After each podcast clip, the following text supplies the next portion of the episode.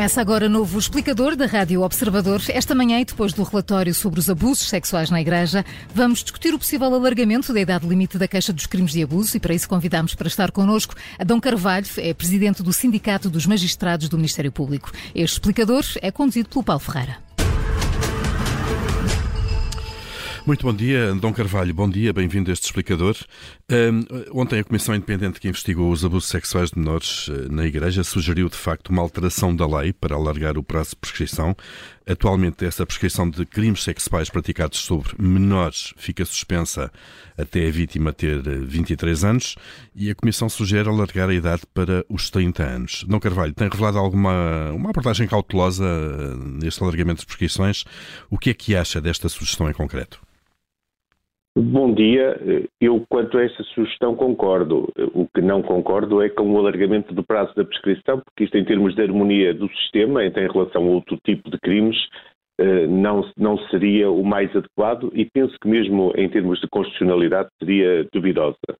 Eh, esta solução vem já no, de encontro a um, a um alargamento que já tinha acontecido no passado, que é eh, antes da, da, vítima ter 23 anos não ocorrer a prescrição e que o que agora se sugere é passar para os 30 anos. Para os 30 anos da vítima já agora, só para não fazer, haver confusão na contagem de prazos, não é? Exatamente, 30 anos da vítima. E porquê? Porque estamos a falar de crimes praticados contra vítimas que na altura dos factos eram crianças ou adolescentes. Portanto, até aos 18 numa... anos, não é? Menores?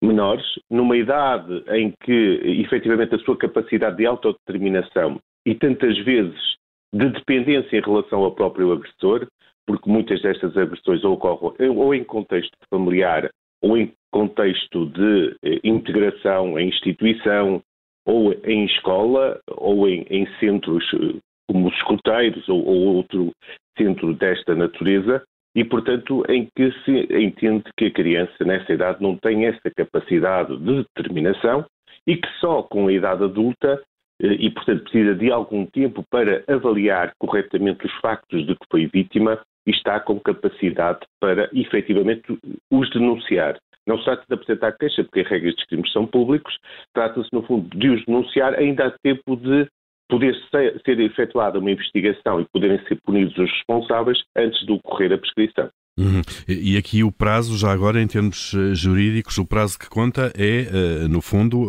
a denúncia, não é a condenação do eventual criminoso. Não é isso. A prescrição, em regra, começa a contar desde a data dos factos. E, portanto, serão 10 ou 15 anos, dependendo do crime sexual contra criança ou adolescente que esteja em causa. O, o que, eh, no fundo, é proposto é que esse prazo não termine sem que a vítima atinja os 30 anos. Ou seja, ele começa a correr na mesma na data em que os factos ocorreram, mas se a vítima ainda não tiver 30 anos, há aqui uma suspensão para o termo do prazo, permitindo que a vítima, após a maioridade, tenha tempo para os comunicar e ainda possa ocorrer uh, uma investigação que possa levar uh, à condenação dos responsáveis. Uhum. Uh, Dr. Carvalho, para fazer esta alteração, o que é que é necessário? A alteração da lei no Parlamento? Exatamente, porque isto é uma alteração ao Código Penal e, portanto, essa alteração só pode ser feita pela Assembleia da República.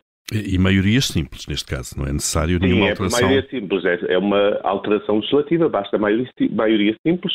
A ser alterado, também temos que ter em atenção que só será aplicada aos factos ocorridos após a sua entrada em vigor. Porque isto é uma norma uh, substantiva em termos penais e, portanto, é proibido o efeito retroativo da lei. Portanto, Portanto, só se aplicará a partir aos factos ocorridos após a entrada em vigor da lei.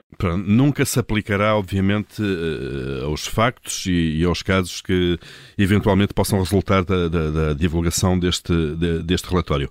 Uh, Dom Carvalho, acha que a nossa lei é, é, muito branda, a forma como, como a nossa lei, de uma forma genérica, agora independentemente dos prazos de prescrição, olha para aquilo que são, que são abusos sexuais, crimes sexuais, sobretudo sobre menores? Eu penso que não é branda, está, eh, no fundo, harmonizada com aquilo que é o nosso sistema em termos de, de, penas em geral para todos os crimes. No fundo, tem que existir aqui um equilíbrio entre os bens jurídicos que estão em causa em cada um dos crimes e ele existe, não é? Portanto, eh, não, não entendo que seja desajustada face ao nosso sistema.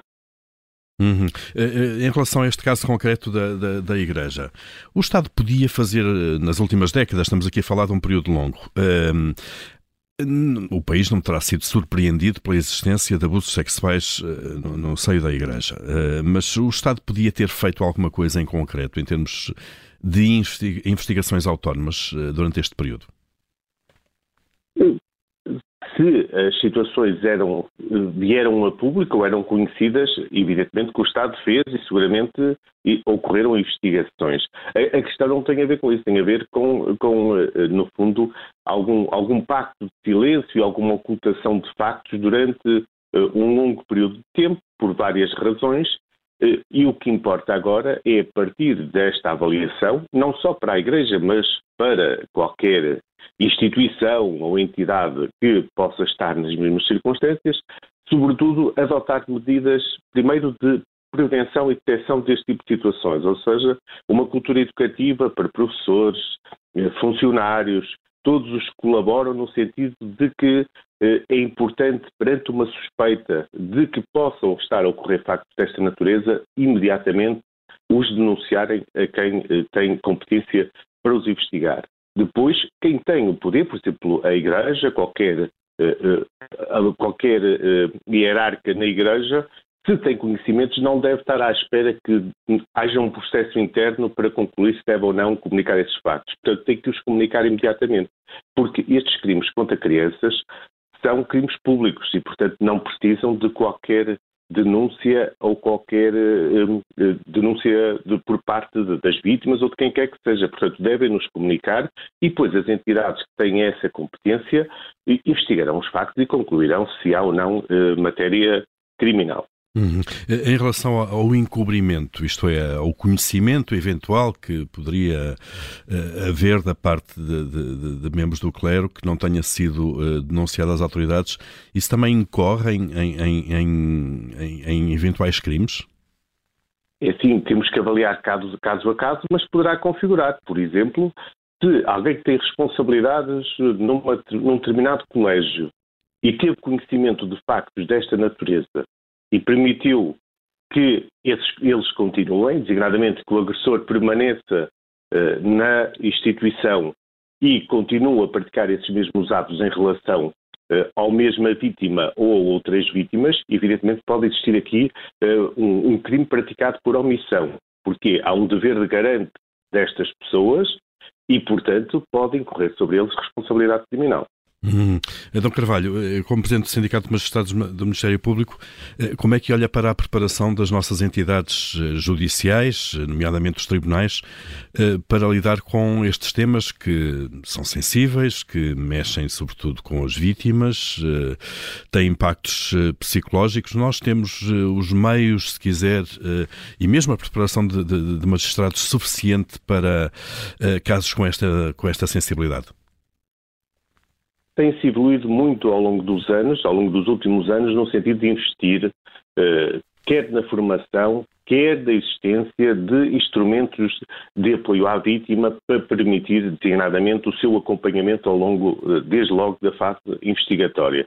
Ou seja, passamos de um, tempo, de um tempo em que se preocupava a justiça apenas com o arguído, com o agressor, e agora tem existido uma especial uh, preocupação com a vítima, e isso existe. Existem gabinetes, o Ministério Público especializou-se, existem gabinetes de colaboração com entidades como a APAV ou uh, outras uh, entidades de apoio às vítimas que, no fundo, auxiliam o Ministério Público e permitem também existir aqui um acompanhamento da vítima, sobretudo quando são especialmente vulneráveis. Estamos a falar de vítimas que são crianças ou adolescentes e, portanto, especialmente vulneráveis.